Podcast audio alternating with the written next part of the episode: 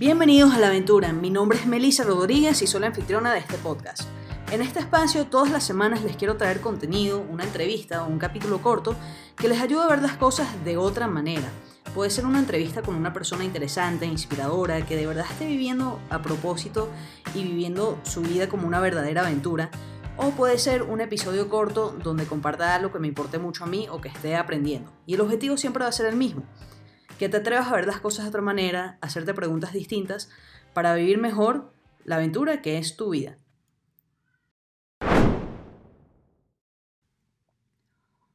Hola, hola aventureros. Les prometí una entrevista para esta semana y les traigo una con Andrea Gilmont. Andrea es una venezolana nutricionista deportiva que trabajó un buen tiempo con el equipo de básquet del Real Madrid y también está certificada con el Comité Olímpico Internacional en ese tema, el tema de nutrición deportiva.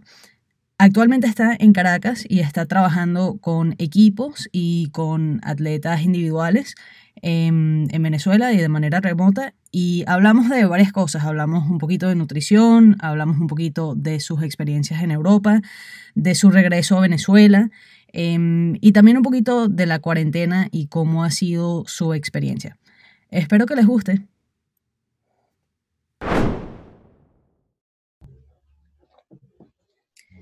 Andrea, bienvenida. Muchísimas gracias por venir hoy. De verdad es un placer tenerte aquí y tengo muchas preguntas. Sé que eh, las personas que escuchan el podcast también van a estar muy interesadas en lo que tienes que compartir. Eh, y de verdad, muchísimas gracias por, por tomarte este tiempito para conectarte. Hola Melissa, no, vale, gracias a ti. Para mí es un, placer estar conversando contigo hoy. Bueno, además súper chévere. Este, gracias por invitarme. Y, bueno, espero que, que, tenga cosas interesantes que contarles a, a, ti y a toda tu audiencia, por supuesto. Estoy segura que sí, por lo que conversamos el otro día, eh, estoy segura que sí. Vamos a empezar casi que por el final. Eh, Cuéntame cómo llegaste a estar involucrada con el Comité Olímpico. Bueno, eh, yo soy nutricionista y, y, me enfoqué, me especialicé en la parte deportiva. Desde pequeña me ha encantado el deporte, o sea, bailé ballet por algunos años y luego me fui involucrando en temas de correr y y al final, como con la nutrición, sea, tienes tantas ramas, pero yo decía, ¿cuál será la rama de que las personas en verdad sean como súper enfocadas, logren sus objetivos y, y, te hagan caso? Porque a veces este, uno va predicando, come bien, come lo otro, pero existen millones de enfermedades y es porque a veces esas personas tienen como muy malos hábitos y es tan difícil quitárselos en cambio, con los deportistas es un poco diferente, ¿no? Porque tienen un objetivo en mira y créeme que van a hacer lo posible para, para llegar a él.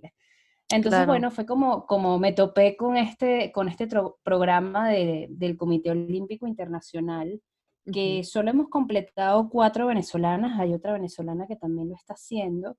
Okay. Y es súper retador, porque imagínate que es un programa que eh, los directores y lo que los, tus profesores son como los que empezaron todo este tema de la nutrición deportiva. O sea, la nutrición deportiva es una ciencia que es relativamente nueva y todavía falta mucho por descubrir. Ahorita está como en un boom.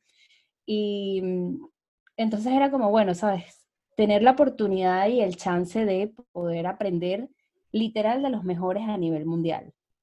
Entonces, bueno, en verdad es un programa que es a distancia, dura, dura dos años, es en inglés, eh, súper retador, como te digo, muy diferente a todo lo que yo había hecho y lo que había estudiado, y que okay. estudia a fondo, a fondo todo lo que es la parte del metabolismo, todo, eh, cada deporte, incluyendo, bueno, deportes inviernos, deportes que quizás yo no tenía ni idea de cómo se manejaban, y, y, bueno, por supuesto que, que, luego al completarlo, sí tuve la oportunidad de ir a, a la graduación, que fue en, en, la sede del Comité Olímpico en Suiza, en Lausanne.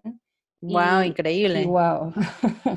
fue espectacular. O sea, estar ahí, eh, conocer a, obviamente a los profesores, estar ahí en, esa, ¿sabes? en ese lugar que, es increíble, mágico, espectacular, em, poder ver el museo, eh, no sé, fue, fue, algo, fue algo único y por supuesto que conocer a, colegas de cualquier lugar del mundo, o sea, desde japoneses a rusos, americanos, canadienses, mexicanos, o sea, un montón de personas de distintas nacionalidades y formar parte de, empezar a formar parte de esta familia olímpica, ¿no? Entonces, bueno, un sueño literal hecho realidad y que por supuesto me ha abierto un montón de puertas también. Wow, excelente. Em, ¿Y ahora mismo trabajas únicamente con deportistas de, élite o que, cómo se caracteriza tu, tu cliente normal? Trabajo con de todo un poco. Eh, he trabajado con deportistas de élite. Tengo varios años trabajando con fútbol profesional aquí en Venezuela. Eh, he estado en varios equipos, Deportivo La Guaira, Metropolitanos, Mineros de, de, Guayana, que fue el último en el que estuve con, con Richard Paz, que fue el seleccionador nacional de Venezuela, que fue como que el que puso el fútbol venezolano eh, súper alto. Y, pero también, por supuesto, tengo mi consulta privada donde veo a gente que es muy buen deportista, que quizás no es élite, pero es muy enfocado, pero también a personas que simplemente hacen actividad física y quieren mejorar su estilo de vida, su alimentación, sus hábitos. Entonces, manejo como de todo un poco. Claro, ese es todo un espectro de personas realmente. Sí, y además que cuando uno se pone a ver como el deportista élite, es un porcentaje de la población muy pequeño, ¿no? Claro. Y, y, por supuesto que uno como profesional de la salud, porque ante todo soy, soy eso, eh, hay, que, hay que buscar la manera de llegarle a más personas y de poder ayudar a más personas para que puedan mejorar y alcanzar sus objetivos personales y, y que se sientan bien haciendo deporte, que se sientan bien con su cuerpo, que tengan una buena relación con la comida, porque al final estamos, como te dije al principio, es un boom todo este tema de la nutrición y uno a veces escucha, sabes, tantos mitos, tantas cosas, lees de todo en, las redes sociales que, mm, que hay muchas personas que necesitan esa guía profesional para decir, ok, ya va, ¿qué es la, qué es la realidad? ¿Qué es la verdad? O sea, ¿qué tengo que hacer yo? ¿Qué me funciona bien a mí? Porque bueno, es muy fácil leer, eh, no sé, quita este y este grupo de alimentos, pero a lo mejor a ti no te va bien quitando esos grupos de alimentos. Entonces, bueno, siempre es bueno como que las personas se guíen con un profesional, con alguien que realmente sepa de la materia y no estén por ahí tirando flechas a lo loco, como, como decimos aquí en Venezuela. Claro. ¿Y cuál es, bueno, dijiste algo interesante em, hace unos minutos, eh, y era sobre la mentalidad o sea, que el deportista tiene una mentalidad em, que te permite trabajar con ellos de una forma más directa, más fácil, porque tienen un objetivo en mente y están dispuestos a hacer lo que sea por ese objetivo. Em, ¿Cómo haces para que tus clientes, eh, que a lo mejor no son élite o no son deportistas, lo que me acabas de mencionar, que hacen actividad, realizan algún tipo de actividad física, eh, ¿Cómo los ayudas con ese, con ese aspecto de mentalidad que muchas veces es lo que más nos falla en cuanto a la nutrición? Bueno, eso, eso es interesante, es una pregunta interesante. Y, y, yo siento que, o sea, yo soy nutricionista, pero muchas veces en la consulta me toca ser psicóloga, motivadora, coach, un montón de cosas porque necesito llevar a... sí, claro, porque o sea, la, alimentación como tal está muy vinculada también a la parte emocional de cómo se siente esa persona, de qué es lo que quiere lograr. Y, yo necesito que, sabes, que las personas estén como enfocadas y digan, bueno, yo vengo para acá a mejorar esto y esto porque quiero lograr este y este objetivo, ¿no? Entonces, de una manera tengo que acompañarlos en ese proceso, no es simplemente, bueno, come esto y ya, sino, bueno, mm. cómo, te sientes, qué quieres lograr, pautar objetivos claros. Y eso es una de las cosas que siempre, que siempre trato de trabajar, o sea, como que no cumplir o no estar pendientes o no crearnos falsas expectativas, ¿no? Porque hay veces que, no sé, y te pongo un ejemplo. Em, cuéntame cuál ha sido tu peso más bajo en los últimos dos años. Entonces tú me dirás, bueno, Andrea, mi peso más bajo en los últimos años ha sido 60, eh, pero yo quiero llegar a pesar 50. Entonces tú dices, ya va, pero ¿tú has pesado 50 alguna vez? No, nunca. Ok, entonces quizás 50 no es una meta real para ti, porque nunca lo has pesado y bueno, vamos a crearnos falsas expectativas en llegar, vamos a hacer una meta más realista, vamos a medirte, ver cómo está tu composición corporal, etcétera, y de esa manera uno también baja un poco las expectativas.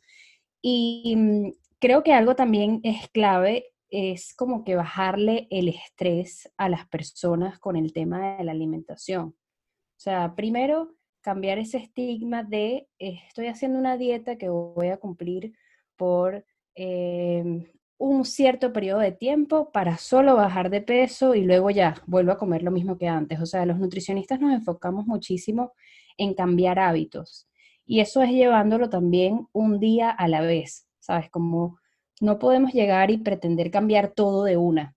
Entonces, como bajarle el nivel de estrés a las personas, como que, bueno, vamos a tratar de ir paso a paso, vamos a ir cumpliendo ciertas metas y la idea es que las personas tengan ese cambio de, cambio de mente, cambio de perspectiva y que sepan, uno, que pueden lograr sus objetivos poco a poco.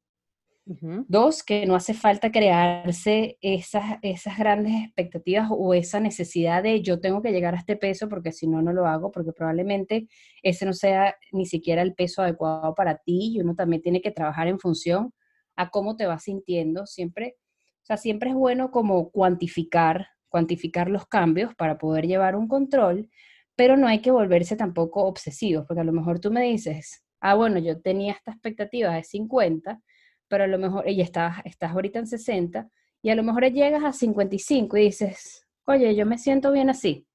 O sea, me siento bien, me, me siento bien, me siento, estoy contenta con mi cuerpo, estoy contenta con mi rendimiento. Entonces, ¿sabes? Ahí cuando, es cuando nos, como que nos, ese enfoque de que solo números tengo que llegar a ese número, como que no tiene ya mucho sentido, ¿no? Entonces, entonces, bueno, eso, eso es parte, eso es parte de, de, todo esto y, o sea, llevarlo a la vez, llevarlo un día a la vez, ir cumpliendo pequeñas metas para que cada uno de los pacientes se sienta eh, motivado. Este, y ser flexibles, o sea, no ser tan rígidos ni en la alimentación, ni en si un día hago algo que no está en el plan, este, entonces, sabes, ya no lo voy a poder controlar o ya, me, ya como que tiré todo el trabajo que hice por la ventana, o sea, como que irlo llevando poco a poco, siempre con un objetivo en mente. O sea, muchas veces eh, nos tratamos, nos enfocamos en el, en el objetivo final, cuando el viaje o el camino también son importantes, ¿no? Claro. Y mientras nos hacemos más inflexibles y como más rígidos, la energía no fluye. O sea, yo siempre digo a mis pacientes que eh, si, tú siempre, si tú siempre estás pensando en que vas a comer X cosa y te va a engordar y te lo comes con aquel arrepentimiento, ¿sabes? No te lo has comido y ya estás arrepentido, eh, con aquel pesar, créeme que esa comida te va a engordar. O sea, no voy a decir que esto es científico porque no lo es, pero es como la energía de todo lo que proyectas a esa, a esa comida y a esa alimentación que no tiene sentido como que ser tan, tan, tan rígido, como que no, sabes, esto no lo puedo hacer o qué sé yo. Por supuesto que muchas veces tenemos que eh, ser, controlar un poco más cuando hay objetivos muy, muy específicos, pero que un día te salgas de lo que, de lo que estás haciendo no quiere decir que vas a, dañar todo el trabajo. Eso es lo que, lo que me refiero. Claro, esa mentalidad de, todo o nada. Em, y bueno, me dices que no es científico, pero me imagino que el estrés, el nivel de estrés en el cuerpo sí afecta cómo lo metabolizas, lo que te estás comiendo. Sí, sí, cuando es crónico sí. Claro. Sin duda. Eh, es crónico, sin duda. Ok, ok, o sea, si, estás estresado, un día que comes no, pero si, si constantemente eres una persona estresada y comes esas cosas, sí. Em, buenísimo. Em, volviendo un poco más al tema de, o sea, tu historia, estás ahora en Venezuela, pero cuando conversamos el otro día, me contaste un poco sobre tus aventuras en, Europa. Em, cuéntame un poquito cómo fue eso. Sí, bueno, eh, yo me gradué aquí de, la central y luego decidí, o sea, después de trabajar también un tiempo aquí en, muchos ámbitos de la nutrición, porque no te voy a decir que solo he trabajado en nutrición deportiva, he trabajado en, eh, estuve un tiempo trabajando en la industria alimentaria, en craft, estuve también en clínica, o sea, en muchas cosas, hasta que, bueno, me decidí que me iba por deporte y fue cuando eh, decidí irme a España a estudiar un máster en entrenamiento y nutrición deportiva de la Universidad Europea de Madrid. Em, es la escuela universitaria del Real Madrid. Entonces dije, bueno, sabes, yo soy de las personas que piensa que si tú quieres hacer algo, hay que hacerlo bien. Y si quieres dedicarte a cualquier área de tu carrera, debes especializarte, ¿no? Em, entonces, bueno, empecé ese máster que fue también una experiencia súper, súper increíble. Primero porque los profesores eran gente muy reconocida de España y a nivel mundial. Entonces, por supuesto, el máster fue espectacular. Pero además porque tuve em, el honor o la oportunidad de hacer prácticas, o sea, de hacer las pasantías en el equipo semiprofesional del Real Madrid de baloncesto. Ok. Entonces fue como, wow, una manera súper increíble de empezar, o sea, de empezar esta carrera deportiva, por decirlo de alguna manera, porque bueno, ¿quién no sueña con, con estar en el Madrid? Bueno, los que son del Barça van a decir que no, pero eh, para mí fue como algo súper chévere, además que conocía a un montón de gente, eh, tuve la oportunidad de viajar con el equipo varias veces, fuimos a, fuimos a Budapest, eh, fuimos a, varios torneos, este, además ver desde tan pequeños cómo están esos chamos como súper enfocados y que por supuesto el Madrid e, es uno de los mejores equipos del mundo porque tienen la mentalidad de ganar desde los más chiquiticos hasta los más grandes, ¿no? ¿Y qué edad tenían los más este, chiquiticos? Empiezan desde chiquiticos, desde los siete años a jugar. Wow. O sea, desde, desde muy pequeños. Yo estaba con el grupo que tenía entre 16 y 18 años. Ok. Pero te digo que, por ejemplo, uno de ellos, eh, o sea, tenía 17 años y medía 2 metros 18. te podrás imaginar. Ok. Un brasilero, gigante, gigante. Eh, entonces, bueno, ahí aprendí, ahí aprendí muchísimo. Estuve un año con ellos, incluso después eh, de que terminé las pasantías, estuve haciendo varios, varios proyectos con ellos también, midiéndolos y haciendo varias, varias cosas. Em, y bueno, después se me presentó una oportunidad, una entrevista que tuve en Londres. Estuve casi a punto de irme a Londres con un equipo de fútbol súper chévere pero bueno, por cuestión de papeles, trámites legales, no se dio, entonces fue como, wow, eh, se me acabó la vida, ¿no? O sea, no es que se me acabó la vida, pero fue como un, golpe, un golpe duro, porque era como la, esa frustración de que, eh, ¿sabes? Qué rabia nacer en un, ¿sabes? Nacer en un país que al final no elegiste, que no sabes todas las condiciones en que en a estar. Bueno, yo creo que cualquier venezolano que vive afuera y quizás no tenga un pasaporte u otra nacionalidad se pueda sentir identificado, como en verdad es súper frustrante en el momento y obviamente no lo entiendes de que, que, sabes, tienes todas las cualidades, te dicen en tu entrevista que te fue increíble, que te quieren, pero al final te dicen, mira, eh, no te puedo tener ahorita por tema de eh, papeles, ¿no? Entonces, bueno, me, regresé a Venezuela regañadientes después de casi dos años en Europa, que fueron dos años de mucho aprendizaje y, dos años en verdad espectaculares, que conocí a gente maravillosa y, todas estas experiencias, además laborales y profesionales. Entonces, bueno, regresé a regañadientes, como que, ¿y ahora qué? ¿Voy a ir a Venezuela? Un país que está eh, con todos los problemas y todas las complicaciones que, que, todos sabemos. ¿En qué año fue? ¿Qué voy a hacer yo allá? Me regresé en el 2017. 2017, ok. Sí. bueno, igual iba a ser desastre cualquier año que me dijeras, pero no sé, quería saber como que qué nivel del desastre estábamos.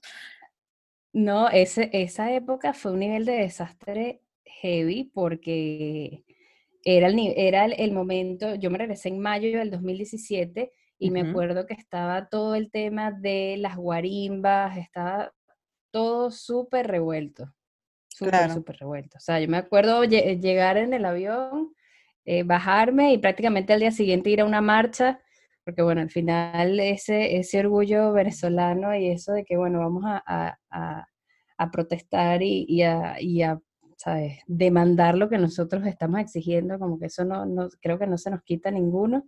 Claro. Em, pero bueno, al final siento que todo pasa por algo, o sea, veo las cosas atrás y digo, bueno, a lo mejor, es, ¿sabes? No, no era el momento para yo quedarme en, Europa, sino más bien venir a Venezuela y hacer cosas acá. Y, no me puedo quejar porque se me han abierto muchísimas oportunidades. O sea, incluso cuando llegué a Venezuela, hay como uno de los padres de la nutrición deportiva que se llama Pedro Reinaldo, que fue como, no sé, el pionero de la nutrición deportiva aquí en Venezuela, que, o sea, me ayudó muchísimo cuando yo llegué, o sea, muchísimo en el sentido de que eh, me introdujo a muchos de sus pacientes, o sea, que me los refirió porque él justamente también se estaba yendo de Venezuela, entonces, por supuesto que eso quedó súper bien. Y además, em, al final llega, ¿sabes? llegaba un, un país donde hay muchas oportunidades y todavía siguen habiendo muchas oportunidades, muchas cosas por hacer.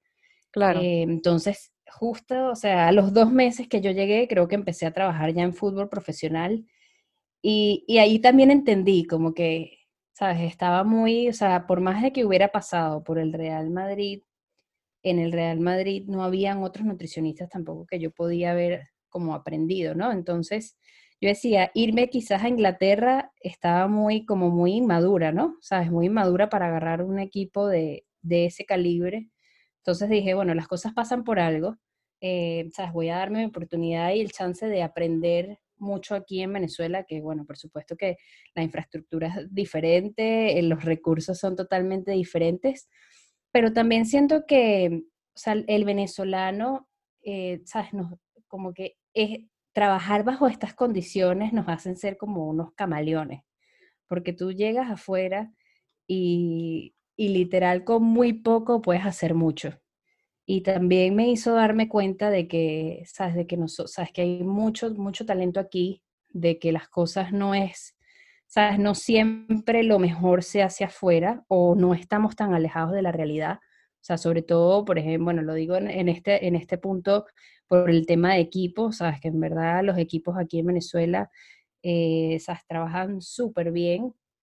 y, y, bueno, nada, sigo, sabes, sigo en esa, en esa onda de, de aprender y, ha sido toda una escuela, o sea, reinventarme aquí, empezar mi marca personal eh, que se llama Eating for Winning, empezar mi podcast con una super colega que ella sí, ella está en, Escocia actualmente. Okay. Este, y al final hay mucha gente valiosa, o sea, de por trabajo y eso, no, o sea, no, no me puedo quejar, más bien ha sido toda una bendición estar aquí en Venezuela. Pero por supuesto no descarto irme pronto o irme en algún momento otra vez para Europa, porque bueno, la vida en Europa es muy buena. Eso no se puede negar.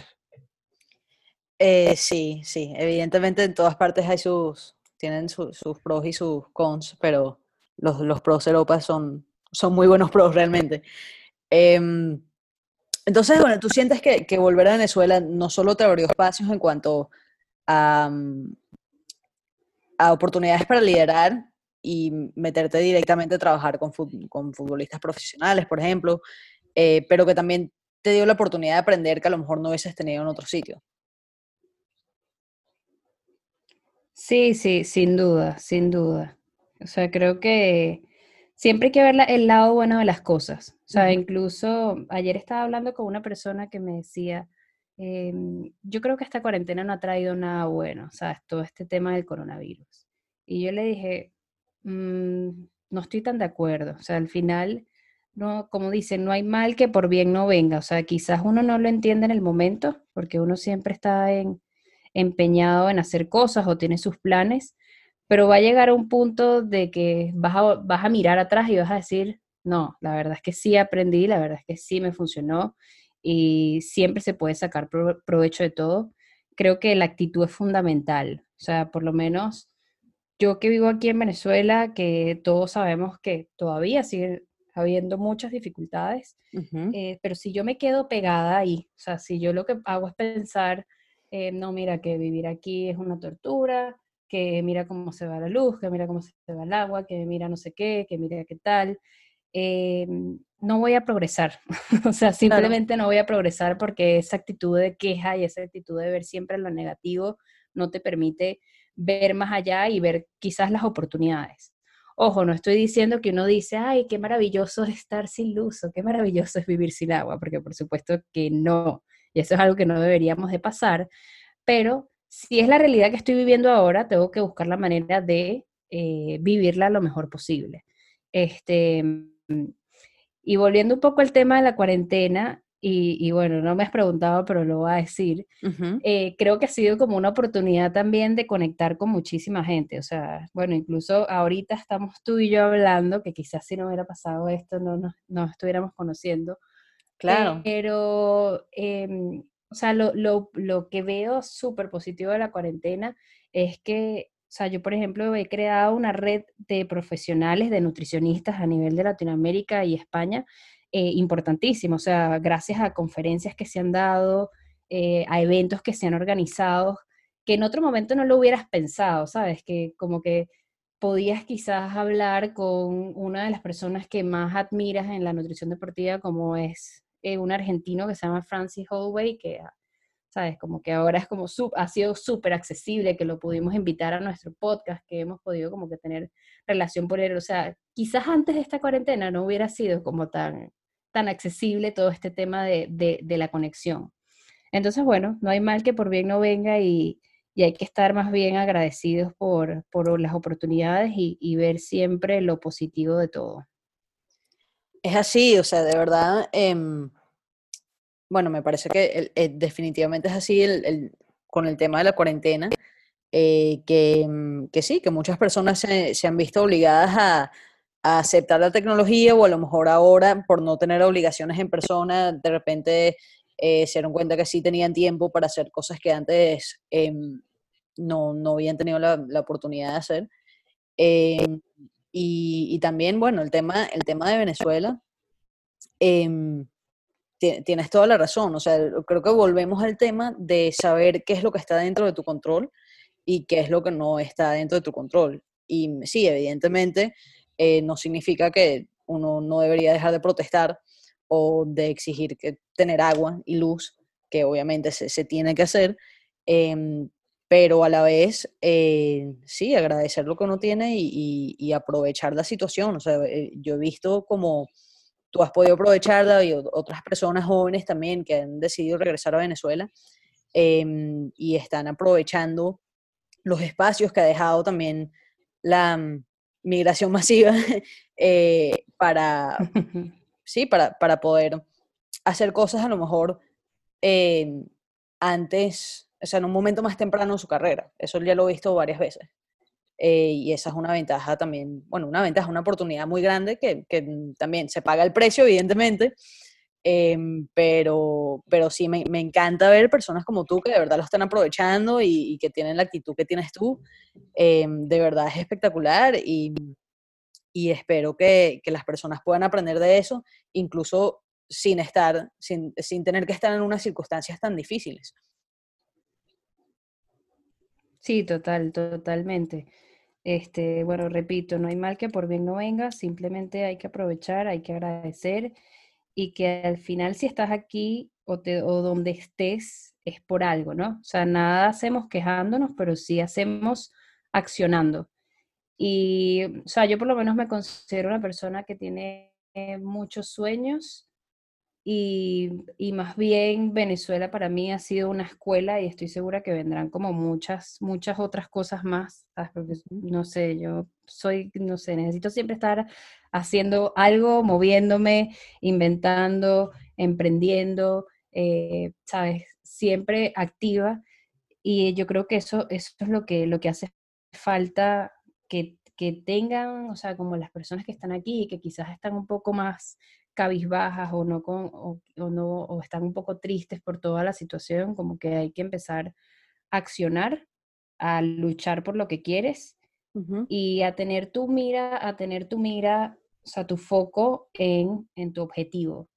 Que mira, quizás, eh, no sé, por decirte un ejemplo, em, yo quiero trabajar eh, quizás en ese equipo de fútbol que, está, que, que no se dio en Inglaterra pero, ¿sabes? Por eso yo no voy a, dejar de trabajar acá, a dejar de aprovechar oportunidades, porque más bien puede ser algo que me pueda beneficiar en el futuro para poder estar ahí, ¿no? Este, Sacar lo mejor y dar lo mejor en donde sea que estés. Sea en tu país, sea de extranjero, sea como sea. Pero nunca quedarte con eso de que pude haber hecho más y, hacerlo por uno, o sea, hacerlo porque te hace feliz a ti y tener tú tus propios metas y tus propios sueños más allá de lo que eh, quiere una persona por ti o más allá de que, porque no, yo quiero competir o ser mejor que esta persona o lo que sea, porque bueno, al final nadie es mejor que nadie, oportunidades se nos presentan a todos, simplemente hay que saber aprovecharlas y más nada. Claro. Bueno, excelente. Em, voy a terminar la entrevista ahí porque me encanta lo que acabas de decir, me parece una buena nota para terminar, a menos que eh, haya algo que te hubiese gustado que te preguntara y no te he preguntado. No, yo creo que estamos perfectas. bueno, buenísimo, Andrea, de verdad, me encantó, muchísimas gracias, sigue eh, cosechando esos éxitos, sigue aprovechando las oportunidades, em, de verdad, te deseo todo lo mejor y seguiré, te, seguiré para, para, ver cómo, cómo sigue evolucionando todo, todo lo que estás haciendo. Mil gracias, Melissa, por la invitación. De verdad, súper chévere hablar contigo. Y bueno, también estaré pendiente de, de, cómo van tus aventuras de nómada por el mundo. A lo mejor nos encontremos por ahí en algún momento. A lo mejor, a lo mejor. Ya vamos a ver cuándo se puede viajar otra vez. Gracias por escuchar, bienvenidos a la aventura, pero no se vayan todavía, les quiero pedir un par de favorcitos antes de que apaguen esta aplicación, este capítulo. El primero es que nos sigan en Bienvenidos a la Aventura en Instagram. Esta es una cuenta que creamos recientemente para la segunda temporada em, y estamos creando contenido. Ahí van a saber cuándo salen capítulos nuevos, entrevistas nuevas, van a poder también escribirme eh, mandarme sugerencias, si vieron a alguien que simplemente debería entrevistar y me quieren hacer esa sugerencia, me encantaría, síganme por esa red.